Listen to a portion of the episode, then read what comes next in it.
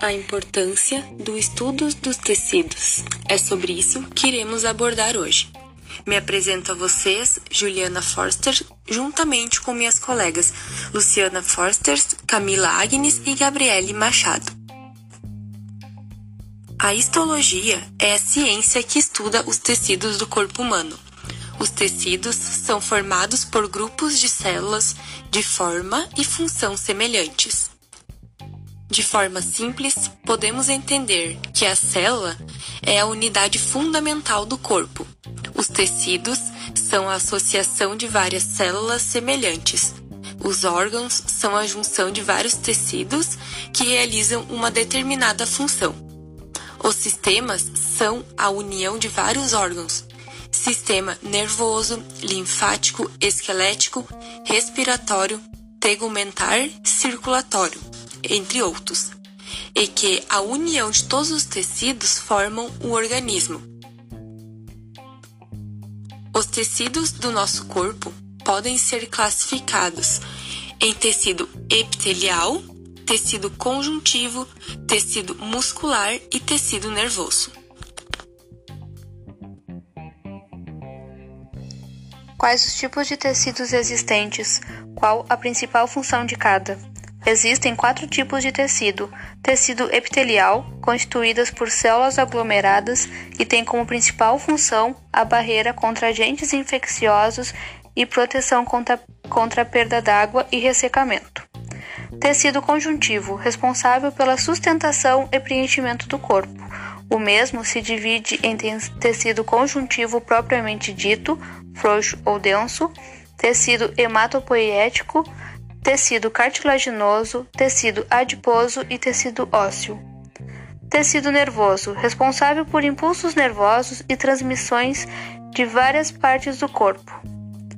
Função esta desempenhada pelos neurônios. Tecido muscular, sua principal função é a contração, dividido em liso, estriado cardíaco e estriado esquelético. Como funciona então o estudo dos tecidos? O estudo dos tecidos tem como primeiro os cortes extremamente finos, acompanhados de um processo de fixação e coloração. Posteriormente, é adicionado corante na amostra para facilitar a identificação da estrutura celular. E por fim, colocados em lâminas de vidros e analisado no microscópio. Como se chama o ramo da ciência que estuda os tecidos e doenças e como esta é dividida? O ramo da ciência que estuda os tecidos e doenças se chama patologia. Dividida em patologia geral, esta que analisa célula e tecido a fim de entender a causa de uma doença. Patologia especial ou patologia sistêmica é a que procura a resolução de uma doença específica, ocorrida por uma determinada doença.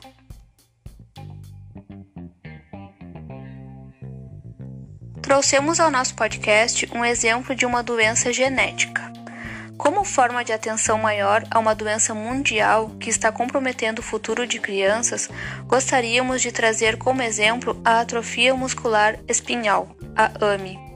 Infelizmente, a AMI é uma doença genética neurodegenerativa que, se não tratada, pode levar à morte. A maior causa dessa grave doença é a anormalidade do do gene que produz a proteína SMN responsável pelos neurônios motores, causando a falta de impulsos na coluna vertebral, comprometendo progressivamente funções vitais como respirar, comer, falar e andar. Seu tratamento baseia-se no uso urgente de medicamentos após o descobrimento da AME. Apesar de ainda não haver uma cura para a doença, este tratamento, conciliado com fisioterapia, fonoaudiologia, terapia ocupacional, entre outras, mantém a qualidade de vida e esperança de um futuro para nossas crianças.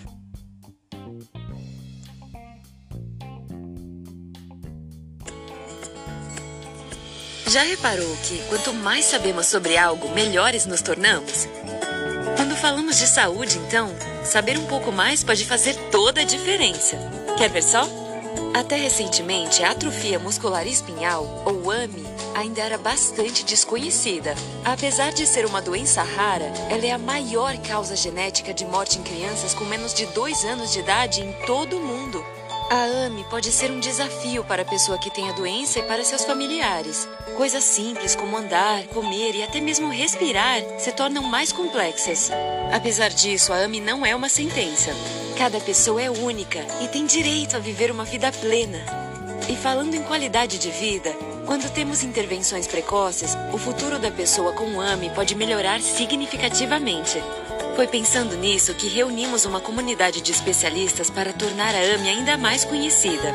Realizamos entrevistas, revisamos a literatura e elaboramos um novo conteúdo para torná-lo acessível a qualquer pessoa que queira saber mais sobre a AME. E o resultado não poderia ser melhor. Agora podemos contar com o Guia de Discussão AME, uma ferramenta de conscientização e educação que pode transformar vidas. Nele, a pessoa com AME, sua família, o profissional de saúde e toda a sociedade podem se informar sobre uma série de questões relevantes. Abordamos necessidades médicas, políticas públicas de saúde e aspectos sociais e de inclusão fundamentais para o bem-estar de toda a comunidade da AME no Brasil. Trabalhando hoje, podemos mudar o amanhã. Uma iniciativa Biogen. Cuidando profundamente, trabalhando sem medo, mudando vidas.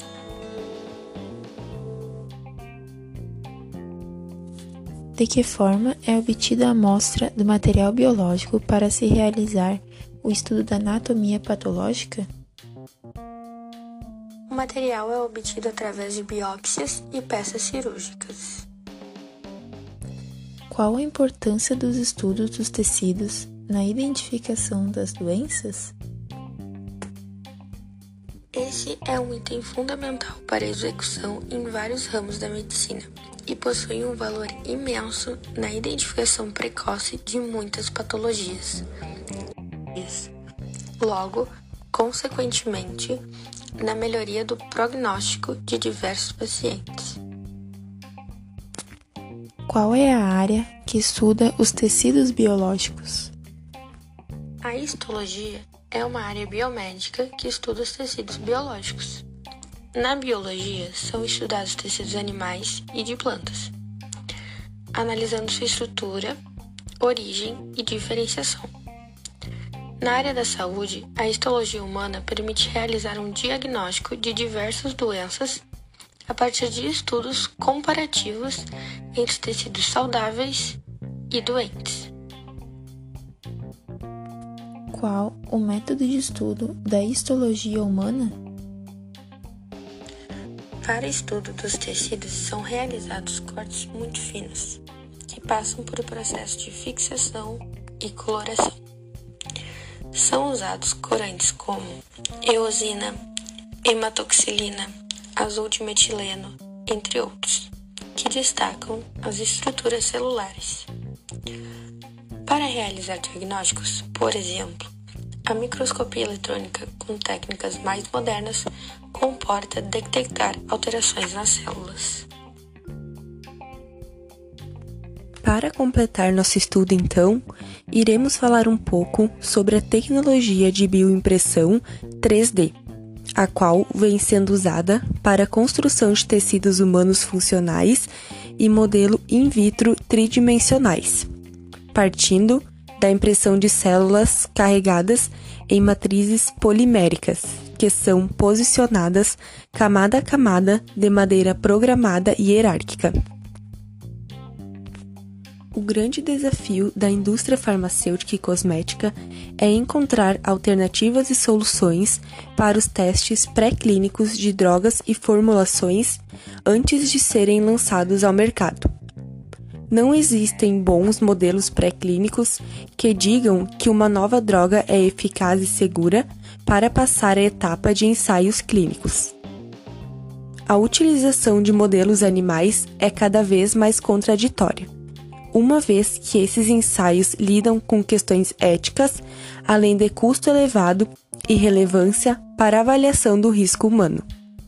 Somado a isso, há uma ideia crescente de que abordagens in vitro podem eliminar esses problemas sem prejuízos à segurança humana, devido aos padrões de repetibilidade que as bioimpressoras permitem alcançar. Com a utilização da bioimpressão 3D, existem maiores possibilidades para realizações de testes em atividades de pesquisas e desenvolvimento. A bioimpressão 3D tem causado entusiasmo no campo da medicina regenerativa. A perspectiva é que no médio prazo de 5 a 10 anos seja possível entregar a cirurgiões tecidos impressos que atendam às demandas específicas, desde tecido de pele, cartilaginosos, ósseos enxertos vasculares e órgãos mais complexos. A flexibilidade da tecnologia de bioimpressão possibilita utilizar uma ampla, ampla variedade de células e de materiais, permitindo construir tecidos a partir de células halogênicas, que não são do paciente, ou de células autogênicas, que são do próprio paciente, reduzindo assim rejeições e a necessidade de drogas imunossupressoras.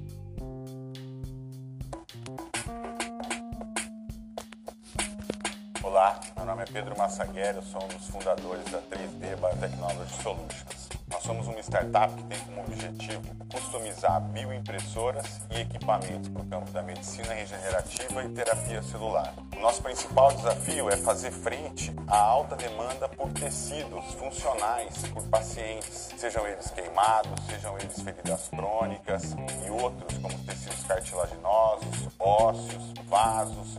uma série de aplicações terapêuticas que a bioimpressão permite escalar e controlar o desenvolvimento em laboratório.